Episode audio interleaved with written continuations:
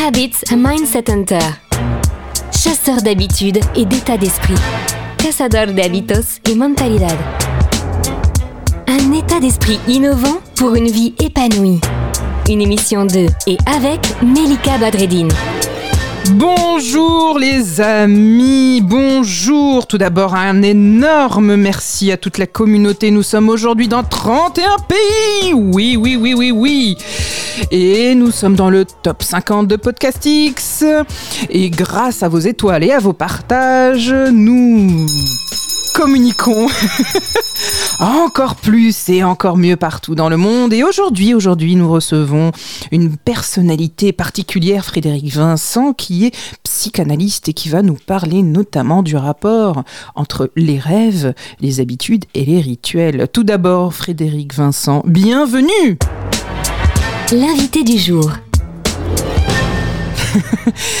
Alors, Frédéric, pour ceux qui ne te connaissent pas encore, qui es-tu? Oh là, c'est c'est une question qui qui est pas simple Vaste à répondre en, en quelques secondes, mais en tout cas, comme tu me l'as, comme tu m'as présenté, effectivement, je suis euh, psychanalyste, hein, donc depuis depuis plusieurs années. Euh, à ceci près, je, je suis président de l'association des psychanalystes européens. Mhm. Euh, je euh, je m'occupe euh, de former aujourd'hui les, les psychanalystes, euh, d'aider les collègues euh, également, et j'ai la particularité de défendre tous les courants de la psychanalyse. hein. Mhm. C'est un petit peu ma marque de fabrique. Hein. Je fais beaucoup dans la tra- transdisciplinarité et le dialogue entre les disciplines. Et c'est ce que j'aime énormément aussi dans cette association, c'est ce qui m'attire énormément vers vous. Alors Frédéric, aujourd'hui, est-ce que tu aurais envie de nous partager euh, tes pensées concernant justement la question des rêves, des rituels et des habitudes? Quel est le rapport entre les deux? Y a-t-il une communication entre les deux, même si j'entrevois la réponse, mais je suis euh, avec euh, beaucoup, beaucoup de, de curiosité dans ta réponse. Je suis tout oui. Par rapport à ce qui me concerne, ce qui va surtout m'intéresser, c'est l'inconscient. Mhm. Et effectivement, bon, euh, Freud, pour ne pas le citer, euh, nous a montré que les rêves euh, étaient un accès direct à notre inconscient personnel, donc euh, avec tout ce que ça peut impliquer, bien évidemment, de, de compréhension, puisque bon, bah, c'est quand même quelque chose, c'est un continent, on va dire, de notre psychisme qui reste euh, encore et toujours à, explorer et on n'a pas fini de l'explorer. Euh, donc, euh, ceci dit, les, euh, les rituels, pour le coup, euh, souvent je, dis que le rituel c'est plutôt un véhicule. Hein, ça permet justement de, de transporter tous les éléments qui viennent de notre inconscient, notre imaginaire, de nos rêves. Donc, c'est une façon, si tu veux, de, de mettre en forme, d'articuler euh, des éléments inconscients qui sont souvent, qui nous échappent qui sont pas toujours euh, faciles à interpréter. Et le rituel a, ceci de euh, en tout cas de c'est une manière effectivement de mettre en mouvement et de pouvoir euh, mettre en mouvement et mettre en forme donc tous ces éléments inconscients euh, autant que ça soit les rêves mais aussi aussi à l'imaginaire hein, son ensemble tout l'imaginaire humain donc dans, dans le rituel on va souvent euh, trouver donc une mise en mouvement euh, de notre inconscient ou de l'inconscient collectif, comme dirait Jung. Est-ce qu'on peut avoir une influence sur nos, nos, rêves grâce ou par les habitudes et les rituels? Et est-ce que l'inverse serait vrai également? Alors, une influence, euh, bon, je pense que c'est un vieux fantasme de vouloir, euh, j'irais, euh, interférer euh, sur nos rêves et de vouloir choisir les rêves qu'on va avoir la nuit. Euh, bon, pour l'heure, en tout cas, je connais pas cette, cette technique cette technique euh, primordiale qui consisterait à pouvoir avoir une influence. Euh, par contre, ce que je sais, c'est que on peut exploiter les rêves. On peut euh, les récolter, on les recueillir, on peut les travailler et euh, on peut en quelque sorte décoder ces rêves qui vont nous dire quelque chose de nous, quelque chose de notre âme, de notre psyché. Pour autant, je ne sais pas si on peut influencer nos rêves, mais en tout cas, on peut en retirer quelque chose. On peut en retirer euh, une sagesse, euh, un décodage, une compréhension de nous-mêmes. Est-ce que par exemple, il pourrait y avoir même un rituel pour euh, se coucher, pour euh, peut-être aussi euh, avoir des rêves un peu plus doux quand on est sujet, par exemple, à des, des, rêves qui, qui, agitent, qui remuent, qui font traverser des choses Est-ce qu'il y a quelque chose qu'on peut faire au moment du coucher? Alors tout à fait, hein, et pas impossible. De toute façon, euh, le, rituel est ce qui nous permet, hein, en tout cas, d'influencer notre quotidien. Hein. donc, mhm. euh, en l'occurrence, encore une fois, je ne sais pas s'il peut permettre d'influencer le contenu des rêves, mais il peut nous mettre dans une disposition particulière. Donc, euh, effectivement, hein, rien. Euh, on a tous, hein, de toute façon, on, se fabrique nos rituels hein, d'endormissement. Euh, chacun à sa façon. Souvent, euh, ce qu'on constate chez, beaucoup de patients, c'est que ces rituels, on va dire, des bricolages ritueliques parfois sont assez anarchiques, incohérents, et effectivement, ça ne facilite pas forcément l'endormissement. Donc, il y a, pour moi, en tout cas, c'est un petit peu le, mon, dada, c'est de penser justement le rituel que je mets en place. Mhm. Parce que souvent, de toute façon, de, de manière tout à fait spontanée, on va bricoler des rituels, qu'on le veuille ou non. Le problème, c'est que comme on, ne prend pas le temps de penser ces petits moments rituels du quotidien, eh ben, effectivement, ça peut donner euh, lieu à des rituels qui sont plutôt sauvages, contre-productifs, informes, euh, parfois même euh, nihilistes, je dirais, fondés ou portés par des pulsions négatives, des pulsions noires, etc. Parce qu'il y a des rituels qui peuvent être extrêmement toxiques.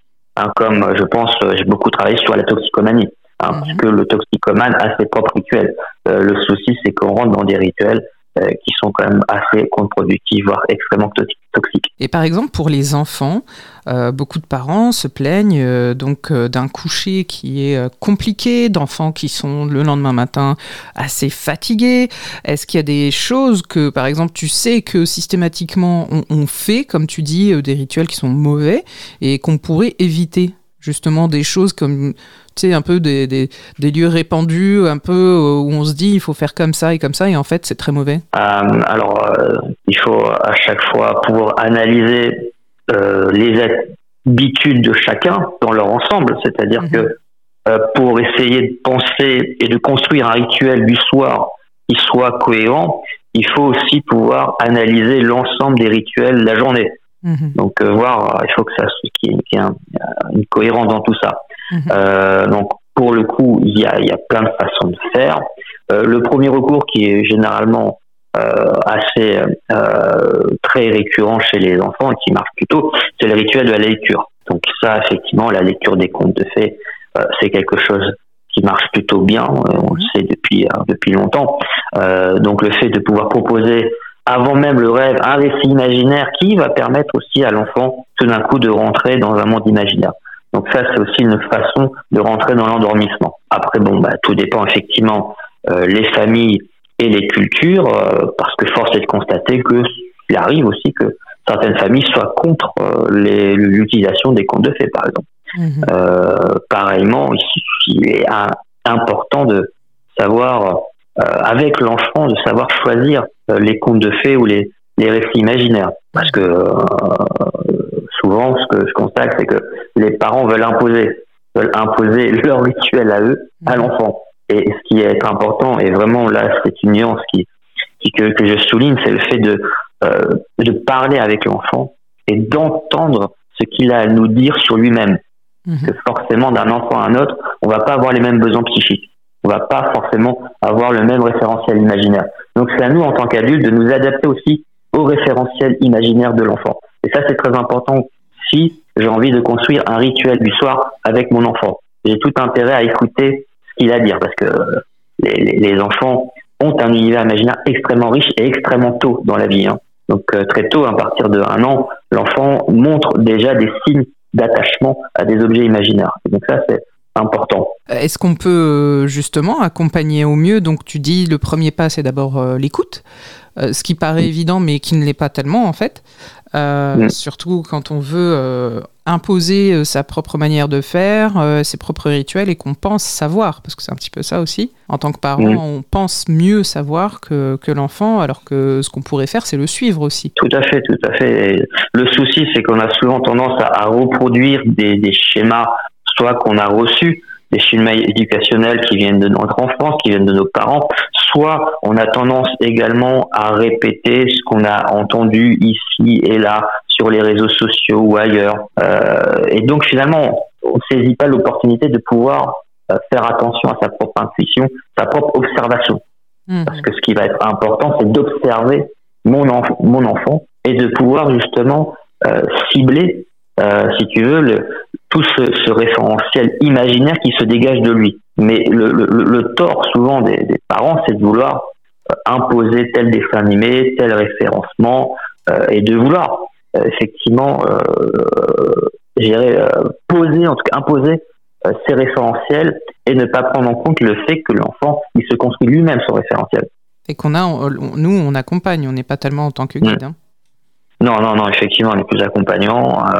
Euh, euh, ce qui est extraordinaire, c'est que voilà, un enfant, il a tout un univers intérieur à lui. Euh, on a souvent, c'est vrai que pendant longtemps et encore aujourd'hui, on donne un rôle aux parents qui est parfois surévalué, à croire que tout ce que fait le parent va déterminer l'avenir de l'enfant. il faut dire qu'il existe d'autres structures qui sont tout aussi importantes, voire plus, je pense notamment à l'école. Hein. L'école joue un rôle éducatif euh, d'importance, d'envergure.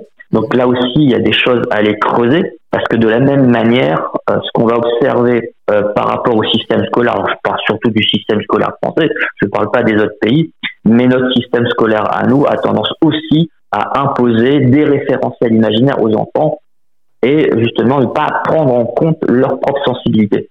Donc mmh. là également, il y a un manque de dialogue encore, je, crois d'ailleurs qu'on a ici un tabou dans, au sein de au sein de notre population mhm. sur le fait qu'il existe euh, par ailleurs de la maltraitance infantile dans les établissements scolaires. Oh oui, ne me lance pas sur le sujet. et, pas et pas qu'au collège, hein. déjà dès la, maternelle, euh, notamment si, si, tu veux, c'est il faut comprendre qu'un enfant c'est un être extrêmement sensible, beaucoup plus sensible qu'un adulte qui est arrivé à une certaine maturité. Donc, un enfant est un être quand même extrêmement fragile et il, fonctionne comme une éponge.